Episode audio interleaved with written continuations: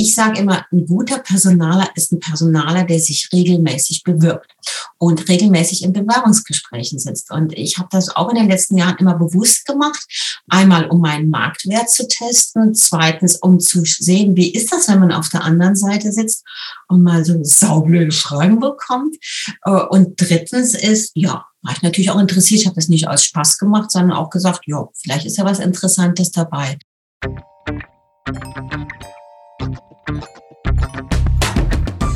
Das ist Digital Heroes Live.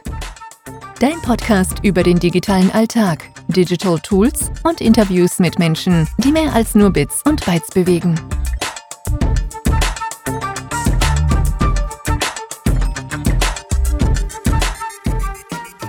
Liebe Diana, herzlich willkommen bei Digital Heroes Live, meinem Podcast hier heute in Zoom-Umgebung. Schön hat es geklappt. Vielen lieben Dank und herzlich willkommen. Ja, vielen Dank für die Einladung, äh, lieber Roger. Sehr, sehr gerne. Für alle die Leute, die uns jetzt zuhören, respektive dich noch nicht kennen, was ich fast nicht glaube, weil wir ziemlich ähnliche auch LinkedIn-Netzwerkkontakte, aber trotzdem kannst du dich ganz kurz für unsere Hörerinnen und Hörer vorstellen. Mhm. Also mein Name ist Diana Roth und ich bin Bernerin.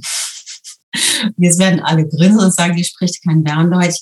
Also ich lebe jetzt äh, seit, also ich habe 33 Jahre in Bern gelebt und jetzt bin ich in Basel unterwegs und ähm, bin natürlich aus dem Rheinland. Und ich bin Herzblutpersonalerin, so äh, nenne ich mich. Und ich unterstütze insbesondere Personalverantwortliche in KMUs, damit sie ganz, ganz groß werden und ihre Position im Unternehmen ähm, rechtfertigen, sich stark machen und damit natürlich eine bessere Leistung bringen kann man sagen, du bist so ein bisschen die Sparring-Partnerin für die Abteilung, respektive die Personen, die oftmals so ein bisschen vielleicht auch auf weiter Flur ein bisschen alleine kämpfen müssen für die wirklich nachhaltigen Werte im Unternehmen, sprich die ganzen Personen und Menschen, die eigentlich Unternehmen vorantreiben? Also Roger, das hast du jetzt sehr gut formuliert. Ähm, ich gebe genau den Personen Rückenwind, weil es macht einen riesen Unterschied, ob ich in einem großen Konzern, ich spreche jetzt mal einen Konzern an, SBB oder Roche oder so, arbeite, wo ich ein HRler von vielen bin. In KMUs gibt es meistens ein, zwei, drei HRler, äh, je nachdem, wie groß das Unternehmen ist. Und die sind tatsächlich, wie du es sagst, äh, allein auf weiter Flur und müssen da ihre Positionierung stärken. Und ist es ein Thema, jetzt gerade weil wir 80 Prozent der Unternehmen gerade in der Schweiz und auch so ein bisschen im Dachraum eigentlich KMUs sind, dass die Position von HR-Lern, also ich verzeihe mir jetzt die Abkürzung hier, aber von den personalverantwortlichen Menschen in dem Moment auch ein bisschen ich sage jetzt mal, nicht so hoch angesehen ist, oftmals auf gewissen Ebenen, weil es oftmals so ein bisschen in die Personaladministration mhm. reingeht und man gar nicht merkt, irgendwie von wegen, dass es genauso eine wichtige entsprechende Tätigkeit und Fokussierung ist, wie zum Beispiel Marketing, bei Sales, bei Finance und so weiter, oftmals auch größere Budgets vorhanden sind. Wie, wie beurteilst du das? Mhm. Also ich sage ja immer, Personal kann jeder. Ne? Hm, meint jeder. Also Personal ist easy, oder? Das ist ein bisschen Gespür, Bauchgefühl und anderes kann man sich in Google aneignen. Äh, das meinen viele Firmen und man spart daran und man spart am falschen Fleck. Ein Finanzler, der muss sein. Also Finanzen müssen gemacht werden, das muss glasklar sein. Ähm, IT kommt jetzt immer mehr. Man merkt, wie wichtig das war in Corona-Zeiten. Marketing hatte manchmal auch so eine Stellung wie HR im Sinne von, wir wissen ja nicht, wofür es gut ist. Ne? Sollen wir es machen oder nicht? Und beim H ist wirklich so, das kann auch die Assistentin der Geschäftsleitung, die eigentlich was anderes gelernt hat, mitmachen. Und genauso sieht es dann in Unternehmen aus. Und man merkt einfach den riesen Unterschied, ob das jetzt eine professionelles HR ist oder ein selbstgestricktes, merkt man wahnsinnig. Merkst du es auch anhand von den E-Mails, die du manchmal kriegst oder den Anfragen, die dir zugestellt werden? Ja, also ich habe sehr viele auch Unternehmen, Kleinunternehmen, also KMUs, die kein HR haben, die dann äh, bei mir so ein kleines Abo gelöst haben und dann immer mit so Fragen kommen, wo mir dann die Haare zu Berge stehen, aber ich die Frage verstehen kann, wenn ich kein HR habe. Jetzt gerade eben äh, bevor wir hier äh, in diesen Austausch gegangen sind, habe ich eine Anfrage bekommen von jemand, der sagte, ich habe zwei Fragen. Also, die erste Frage. Eine Mitarbeiterin äh, war krank und hat in der Krankheitszeit noch Überstunden gemacht und jetzt will sie die Überstunden ausgezahlt bekommen. Was soll ich machen? Das war der erste Frage. Und die zweite Frage, wir haben einen Betriebsausflug gehabt. Es wurde es wurde irgendwo hin essen gegangen, wir haben eine tolle Ta einen Tag gemacht und jetzt kommen die ganzen Teilzeitkräfte und äh, schreiben acht, äh, 24 auf, also acht Stunden 24. Was mache ich? Das kann doch wohl nicht sein. Und da musste ich so grinsen und alle sagen, ja natürlich, das sind die Fragen, mit denen man am HR zu tun hat. Und wenn man sagt, ich brauche keinen HR, das mache ich so nebendran, also das war jetzt der Verwaltungsrat, der mich angeschrieben hat, dann passieren die Sachen. Und die Mitarbeiter, wenn die keine klare Weisung haben und die machen das ja aus bestem Gewissen und denken, ja, ich war acht Stunden jetzt hier im Ausflug, da schreibe ich jetzt acht Stunden auf. Und da muss ich dann immer wieder Erklärungen geben und versuchen, beide Brillen aufzuziehen. Einmal Unternehmerbrille und einmal auch Mitarbeiterbrille. Was denkst du, wo scheitern in dem Moment so ein bisschen die Verständnisfragen einerseits von Unternehmensführung versus entsprechende Mitarbeiterinnen und Mitarbeiter, wenn da die Welten aufeinandertreffen? Du hast jetzt ja das Glück, dass du in die viele Branchen und Unternehmen reinschaust. Das heißt, du hast eher so, ich sage jetzt mal, einen entsprechenden Helikopterblick vielleicht auch und siehst gewisse Dinge, kannst aus Erfahrung sprechen, aber oftmals Unternehmen drin ist es ja nicht so einfach. Da sind die Leute ja oftmals in ihren Rollen auch ein bisschen festgefahren, oder? Mhm. Ja, das ist mir ja auch passiert. In meiner letzten Funktion im HR war ich elf Jahre. Da habe ich meine Brille angehabt, meine Firmenbrille. Das passiert ja jedem, jedem Personaler, jedem Marketingmensch, wenn man da irgendwo drin ist. Ähm, es ist unglaublich wichtig, eine Außenperspektive zu haben und es bleibt, es geht uns oft verloren, so die Außenperspektive einzunehmen. Und äh, ich sage immer, ein guter Personaler ist ein Personaler, der sich regelmäßig bewirbt und regelmäßig in Bewerbungsgesprächen sitzt. Und ich habe das auch in den letzten Jahren immer bewusst gemacht. Einmal, um meinen Marktwert zu testen. Zweitens, um zu sehen, wie ist das, wenn man auf der anderen Seite sitzt und mal so saublöde Fragen bekommt. Äh, und drittens ist, ja, war ich natürlich auch interessiert. Ich habe das nicht aus Spaß gemacht, sondern auch gesagt, ja, vielleicht ist ja was Interessantes dabei. Und diese Außenperspektive ist sehr, sehr wichtig, damit ich jetzt gerade bei der Personalgewinnung die, den, äh, den Mitarbeiter oder den Bewerber auf Augenhöhe begegne und das auch richtig äh, mit viel Empathie mache. Außenperspektive ist das eine, Empathie das andere. Was rätst du den Personalverantwortlichen jeweils auch so ein bisschen im Rahmen dessen, wenn das Gespräch vorbei ist? Ich nehme jetzt mal an, du betreust ja viele ähm, Unternehmen, Unternehmen, bist du oft unterwegs. Was bist du den Leuten aber mit auf den Weg, wenn sozusagen das erste Feuer gelöscht ist? Also, ich muss jetzt gerade mal entschuldigen. Ähm, es ist so, dass nach dem Gespräch ist vor dem Gespräch, sage ich immer. Ne? Also wenn das Gespräch fertig ist, heißt das noch gar nichts. Ne? Äh, ganz schlimm finde ich es gerade in KMUs, dass man sich gerade zusammensetzt und sagt, oh, das war nicht gut, das war mhm. gut und sofort beurteilt. Das ist also eine Sache, die ein, meinerseits nicht geht. Also man sollte immer hingehen und sagen, mindestens eine Nacht dazwischen haben und dann nicht den Menschen beurteilen, sondern nur die Aussagen. Also ich kann nicht sagen, das ist jetzt hier ein Mitarbeiter, der total unflexibel ist, aber ich kann sagen, die, die Antwort auf die Frage X, ähm, die kann ich nur so beantworten, dass, ähm, dass sein Verhalten in dieser Situation unflexibel ist. Und äh, dass ich dann vorab ganz klare Anforderungsprofile habe, wo ich klar sage, was muss die Person haben und zum Schluss nur noch hingehe und vergleiche. Und da geht es gar nicht darum, ist der Mann oder die Frau mir super sympathisch, sondern wie viel deckt die Person ab. Und der Vorgesetzte ist ja meistens der Entscheider, hat ja auch recht, er will jemand in seinem Team haben, der entscheidet so mit dem Bauch. Aber als Personaler muss man da wirklich relativ klar und strukturiert vorgehen.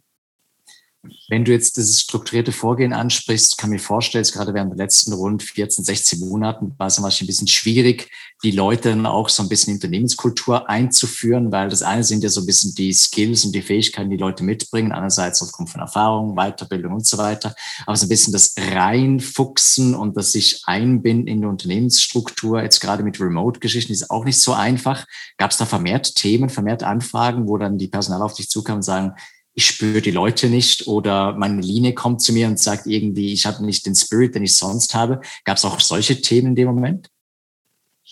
Also grundsätzlich würde ich sagen, haben die Personaler das überwiegend sehr gut gemacht. Und in der Schweiz war es ja immer so, das war ja nur eine Empfehlung im Homeoffice. Ne? In Deutschland war es ja, es muss Homeoffice sein. Ja, ja. Und da gibt es viele Firmen, die das nicht gemacht haben. Ich kenne sehr viele Firmen, die das überhaupt nie gemacht haben.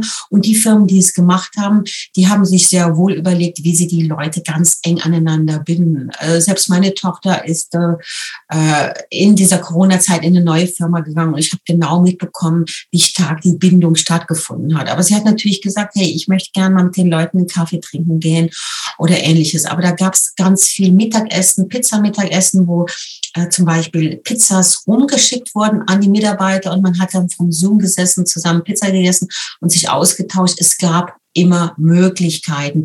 Aber ja, nicht in der Intensität. Und ich glaube, das geht jetzt wieder ein bisschen mehr auf. Wir müssen gucken, was passiert. Aber im Grunde genommen hat HR da gezeigt, was drauf hat, wenn es das gezeigt hat. Viele haben ja gesagt, hey, ich muss nur einfach nur gucken, äh, damit wir nicht zu viel kündigen und weiter. Aber auch diese Zeit war eine, eine sehr spannende Zeit und da konnte man zeigen, ähm, wie viel man drauf hatte, ja. Glaubst du, neben dem, dass viele Leute das ziemlich gut gemacht haben, gemäß deiner Aussage jetzt auch, dass viele Themen vielleicht auch so ein bisschen aufgezeigt haben, wo es noch Schwachstellen gibt? Oh ja, oh ja, Leute, das sagst du. Es waren ähm, ganz viele Schwachstellen sind aufgetaucht, insbesondere Vertrauen. Ne? Also ich habe ja das Buch geschrieben, Vertraue dem Misstrauen. Ne? Das war ja mein letztes Buch, was ich geschrieben habe. Und das ist wirklich so. Ne? Also wenn ich als Vorgesetzte jetzt schon im Offline kein Vertrauen zu meinen Mitarbeitern habe, was ist denn da erst online los? Das waren die Oberkontrollettis, die ständig Sitzungen gemacht haben oder die diese Zoom- und Teams-Geschichte so über hatten, die sich so total zurückgezogen haben. Aber diese Controletti-Tour ist dann wirklich zur, zur Sichtbarkeit gekommen. Und ich denke mir, äh, da haben Führungskräfte auch zeigen können, was sie drauf haben. Kannst du ein bisschen mehr ausführen aus dem Buch? Ich meine, das Missvertrauen oder das Unvertrauen in dem Moment ist das eine Thema, aber was war so ein bisschen der, der Leitgedanke, warum das Buch geschrieben hast? Also war das einfach Zeitgeist, wo du gesagt hast, perfektes Timing, das muss jetzt raus? Oder war das so ein bisschen aufgestaut und kumuliert, kumuliert und plötzlich so, jetzt, jetzt muss es einfach mal gesagt werden? Was war so ein bisschen der Hintergrund dazu? Also ich habe ja das erste Buch geschrieben, das heißt zu jung, zu alt, zu schwanger, zu qualifiziert, so tickt die Arbeitswelt. Und dann kam der Verlag und sagte, machen wir doch weiter, ist so erfolgreich. Und dann haben wir gesagt, ja, es ist unglaublich viel Misstrauen in der Luft. Äh, und, äh, und dann hat er beschreiben ein Buch drüber. Und ich kann, ich kann, ich kann dir Geschichten sagen aus der Arbeitswelt, die immer und immer wieder zeigen, dass Misstrauen da ist. Und alle, wenn du LinkedIn schaust, alle sagen, nee, ich vertraue, vertraue, vertrauen total mal. Ich sage ganz offen, dass ich misstraue. Nicht jetzt bei jedem und allem, aber dass mir Misstrauen teilweise äh, mich sehr stark geschützt hat. Und ähm, ich vertraue dem Misstrauen, aber ich möchte vertrauen, das ist ganz klar. Und äh, mhm. ich glaube, im Arbeitsleben gibt es tagtäglich Beweise. Ich meine, dir wird es heute, da wird es vielleicht nicht bewusst drüber nachdenken, aber auch immer wieder so ähm, Punkte gegeben haben, wo du sagst, soll ich das jetzt wirklich glauben? Okay, ich mache es jetzt einfach mal. Ne? Man überlegt ja immer, ob man gehen soll oder nicht. Und im Arbeitsleben wird da viel, viel gemacht. Ich sehe das auf der, auf der HR-Seite, was, was zu Misstrauen führt, ja. Und denkst du auch, dass viele Unternehmen so ein bisschen unterschätzen, was alles möglich ist? Weil einerseits das Misstrauen, das ja gegenseitig, kann das geschürt, respektive gefördert oder ähm, abgebaut werden. Aber es geht ja oftmals auch darum, dass die, die Menschen in das Unternehmen gebunden werden langfristig. Wir haben im Vorgespräch darüber gesprochen, Startups und KMUs unterschätzen das oftmals auch. Woran liegt das? Woran liegt das, dass die Leute irgendwie diese Themen gar nicht auf dem Radar haben? Jetzt mal abgesehen von der Brille, die wir vorhin angesprochen haben, aber dass die Leute es gar nicht so sehen können, wollen oder woran liegt's? Also ich habe da größtes Verständnis. Ne? Wenn ich Unternehmer bin, äh, habe ein Unternehmen aufgebaut, dann habe ich ganz andere Sachen im Visier. Da will ich äh, meine Kunden äh, glücklich machen. Ich will Umsatz haben, ich will Gewinn haben, ich will das alles mit der Steuer hinkriegen. Ich will, ich will meinen Visionen nachgehen. Und ja, jetzt kommen auch noch diese Mitarbeitersachen. Und die, die sind ja teilweise sehr ärgerlich. Ne? Also das ist ja nicht immer alles freudig, was einem da vorgeht. Und da macht macht man sehr oft den Spagat und man macht Spagat aus der Not heraus und dann holt es einen später ein. Also ich meine zum Beispiel bei der Lohnpolitik. Ne? Da kommt jemand und will viel Lohn und den kann ich jetzt gerade nicht verlieren, weil der wichtig ist beim Kundengeschäft. Dann gebe ich ihm das und gleichzeitig ist jemand im Team, der mindestens die gleiche Leistung bringt, aber nicht aufmuckt. Dem gebe ich das nicht. Und die beiden unterhalten sich mal und peng, mhm. ist es wieder los. Also es ist, ist auch ein Thema, was, eine, was HR macht, eine Struktur. Also ich spreche jetzt nicht von der Administration, von der du eben gesprochen hast, Lohnadministration muss sein, ist wichtig. Aber ich spreche auch von der Struktur, da Mitarbeiter gerne zu mir kommen. Denkst du, HRler, Personaler müssen zwingend einen Sitz in der Geschäftsleitung haben? Gerade wegen diesen Themen, weil es darum geht, von wegen, kann ich meine Menschen halten? Spüre ich früh genug, wenn es kippt? Habe ich diese Trendthemen auf dem Radar und sind die Wege kurz genug, um schnell reagieren zu können? Also ich war in den letzten Firmen in der Geschäftsleitung, ja. habe mir das jeweils sehr stark erkämpft und das denke ich ist immer noch der Fall. Das hat also sehr stark mit der Person zu tun. Mhm. Wenn da in ganz junger Mensch hinkommt, ich sage mal 22 äh, HR-Fachfrau gemacht oder von der Uni, dann wird das eher nicht so gegeben. Also ich habe mir das wirklich erkämpfen müssen. Es war sehr, sehr gut, weil ich konnte dann schon Einfluss nehmen. Äh, was mir sehr, sehr weh tut, ist, wenn HR dem Finanzler unterstellt wird. Ne? Also wenn du ins Organigramm von verschiedenen Firmen siehst, ist es oft HR ist der Finanzabteilung oder der Leitung Administration.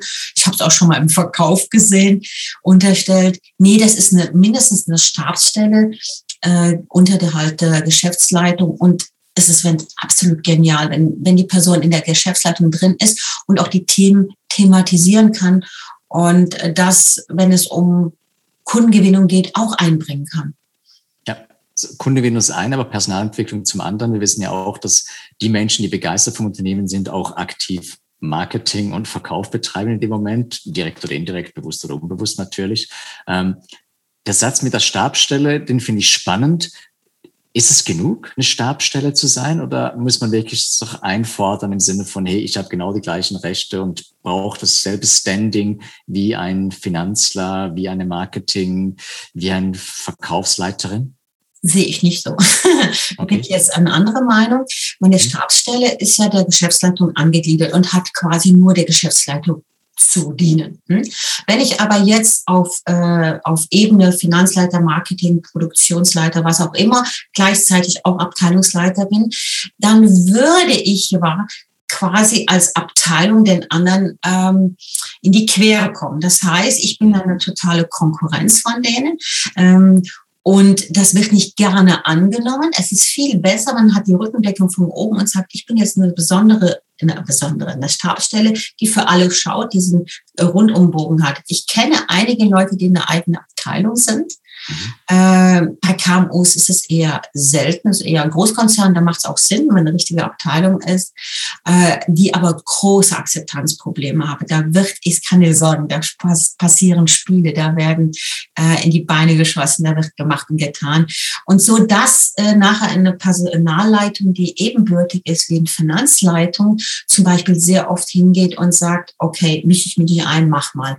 Und das sollte die Stelle nicht sein. Die sollte sehr neutral sein und im Sinne des Unternehmens arbeiten und nicht als Abteilungsleiter, der dem Abteilungsleiter ähm, nichts Böses will.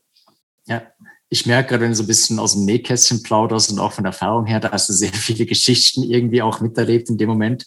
Ähm, wann kommen die Leute normalerweise auf dich zu und wie kommen sie überhaupt auf dich? Also ist ja nicht jetzt gerade so, dass du rausgehst und propagierst und sagst, das macht ihr falsch, das macht ihr falsch, das macht ihr falsch und dann kommen die Leute, sondern wie läuft das normalerweise ab? Nee, das ist es jetzt überhaupt nicht so. Also erstmal prinzipiell machen ganz viel, ganz viele richtig. Äh, ich unterrichte ja Personalfachleiter. Ich bin in der HR-Ausbildung in der Schweiz. Ich schreibe HR-Fachbücher und daher habe ich schon extrem viel Kontakt mit den ganzen äh, Branchen. Dann habe ich ja eine HR-Masterclass seit drei Jahren. Da sind äh, immer 25 Personaler aus, aus, Dach, aus den Dachländern im KMU-Bereich, wo wir uns also stückchenweise mit Fachwissen immer weiterbilden und dann immer einen offenen Austausch haben, uns aus äh, gegenseitig befruchten und beflügeln. Und von dem her äh, kann ich einfach sehen, was nicht gut läuft und was gut läuft. Und ich muss dir, Roger, sagen, dass würde sagen, 70 Prozent der Sachen sind Überschneidungen. Ähm, ich hatte letztens, äh, ich habe ja auch einen Podcast, der heißt Podcast Abenteuer HM. Da habe ich einen Podcast gemacht zu einem Thema und dann habe ich eine Woche später ein Mail bekommen von jemand, die geschrieben hat, du hast das gesagt, was mir passiert ist. Hast du irgendwie mit mir Kontakt gehabt? Äh, das ist eins zu eins die Sache gewesen. Und dann habe ich zurückgeschrieben, schau, dein Thema ist sicherlich individuell, aber das Gros des Themas, das geht allen Personalern so. Wir kämpfen alle auf einsamen Posten. Wir haben manchmal Befürworter, wir haben manchmal Gegner. Ähm, wir versuchen immer im Sinne des Unternehmens zu handeln. Ein Abteilungsleiter handelt im Sinne seiner Abteilung. Der will seine Abteilung nach vorne bringen. Der Personaler handelt im Sinne von Unternehmen und hat damit natürlich ähm, ganz viel Gegenwind zu rechnen. Und mit dem Gegenwind muss man auch zurechtkommen. Das ist auch der Grund, warum du dich damals für ein Masterclass-Format äh, entschieden hast. Kannst du da ein bisschen mehr dazu sagen? Ich finde es ein spannendes Format grundsätzlich, natürlich auch sehr zeitintensiv und extrem viel Aufwand deinerseits zum einen und andererseits die Leute müssen auch wahrscheinlich ein bisschen in ihre Praxis und ihr Unternehmen reinblicken. Also braucht es auch wieder sehr viel Vertrauen und wenig Misstrauen. Ähm, wie kam es dazu? Wie hast du dich damals dafür entschieden? Das ist ja, glaube ich, die dritte Masterclass, die du machst, gell? Ja. Oh ja. Also ähm, das mit dem Vertrauen, da hast du recht, Roger durch LinkedIn, durch Facebook äh, kann man mich kennenlernen. Ganz toll ist natürlich, wenn Leute mich als Dozentin gehabt haben, dann wissen sie, mh, hm, wer ich bin und was ich mache, wofür ich stehe. Und äh, in dieser Klasse tauscht man sich relativ vertraulich aus. Äh, man sagt nicht, der Herr Meier hat gemacht, sondern sagt, ich habe jetzt gerade ein Vorgesetztenproblem und dann können die anderen auch sagen, ja, so was ähnliches ist mir auch mal passiert, so und so habe ich gehandelt und ich versuche die natürlich dann äh, nach vorne zu bringen und ich mache sehr viel Intervision, das heißt, äh, eine Personalerin zeigt ein Problem auf und wir versuchen das gemeinsam zu lösen. Und ich kippe relativ viel Fachwissen rein mit Schulungsvideos. Und es ist einfach wirklich das tägliche Brot. Das ist also nichts Besonderes. Ich denke mir, da gibt es auch andere ähm, Branchen oder andere Berufe, die das ähnlich haben. Ich habe mich jetzt einfach darauf spezialisiert. Äh, und ähm, ein ehemaliger Geschäftsleiter, der, bei dem ich gearbeitet habe, für den ich gearbeitet habe, dem habe ich mal gesagt, weißt du, ich bin hier so einsam. Und dann hat er gesagt, wie meinst du das? Und dann sage ich, ja, ich sitze zwischen oben und unten. Einmal kommen Mitarbeiter zu mir, die wollen was von mir und dann kommt oben alles zu mir und ich bin so einsam, ich kann mit keinem darüber reden. Äh, und das ist eben auch in der Masterclass können wir darüber reden, weil wir alle das gleiche Verständnis haben. Ja. Und da sagt er doch zu mir, aber Diana, mir geht's doch ähnlich. Und dann habe ich gesagt, wo geht's dir denn ähnlich? Und dann sagt er, ja, meinst du, was mir der, nicht der Verwaltungsrat quält? Also weißt du, so jeder hat ja solche Sachen. Ne? Mhm. Die nächste Masterclass startet im Dezember. Richtig, ja. ja. Wir werden mal den Link und einen Rabattcode gerne in den Show Notes äh, dazu verlinken. Bevor wir allerdings so ein bisschen zum Abschluss von unserem heutigen Gespräch kommen, Diana, was denkst du momentan, was sind so die wichtigen Themen für HRler, für Personaler, die momentan teilweise auf dem Schirm sind, aber die meisten Leute noch nicht wirklich realisiert haben? Was würdest du den Leuten so mit auf den Weg geben, wegen, hey, Achtung Leute, das sind ein, zwei Dinge, wo ich gerne aus der Erfahrung aus euch darauf aufmerksam machen würde. Ja, also ich denke mir immer noch diese, diese, dieses Ansinnen, dieses altmodische Ansinnen, äh, ich Unternehmen, ich da, du Bewerber, du kleine Nummer, äh, diese Gutsherrn-Manier, sage ich immer dazu, das ist vorbei. Äh, mag also mag vielleicht in Branchen stimmen, wo ich Aushilfskräfte, äh, nicht ähm, ausgebildete Leute rekrutiere, dass die Leute, die vielleicht froh sind, dass sie einen Job bekommen. Aber im Grunde genommen, wenn ich äh, mit mit Fachkräften, wenn ich die suche, muss ich denen was bieten und denen muss ich auf Augenhöhe begegnen. Also zeigen, ja, bei uns kannst du, äh, kannst du wachsen. Dir gebe ich auch äh, interessante Arbeiten. Ähm, du bist bei mir gut aufgehoben. Und dieses Verständnis, das ist immer noch nicht da. Ich gebe bei der WK, die kennst du ja auch sicherlich in der Schweiz, äh, fünfmal im Jahr Rekrutierungskurse. Und ich sehe immer bei den Teilnehmern, die immer so in, diese, in diesem Ansinnen sind, jetzt kommt hier jemand, jetzt muss ich den mal hier ein bisschen in den Senkel stellen kann man vergessen. Heutzutage, wenn ich als Bewerber sowas einmal mitgemacht habe, da gehe ich doch nicht mehr hin. Da schreibe ich sogar noch auf Kununu eine schlechte Bewertung.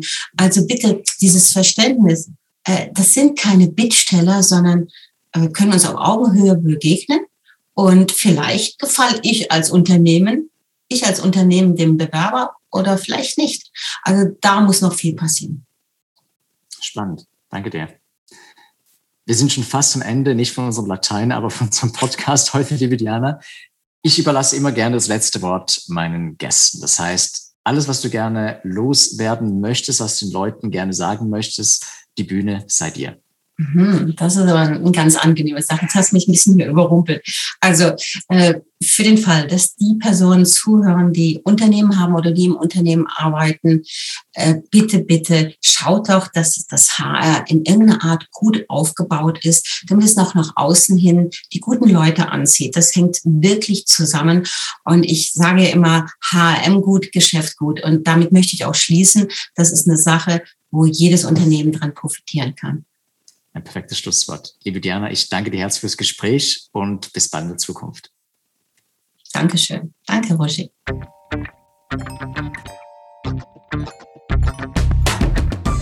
Schön hast du Zeit gehabt für uns. Abonnier, bewerte und schreib uns. Wir hören uns in der Zukunft.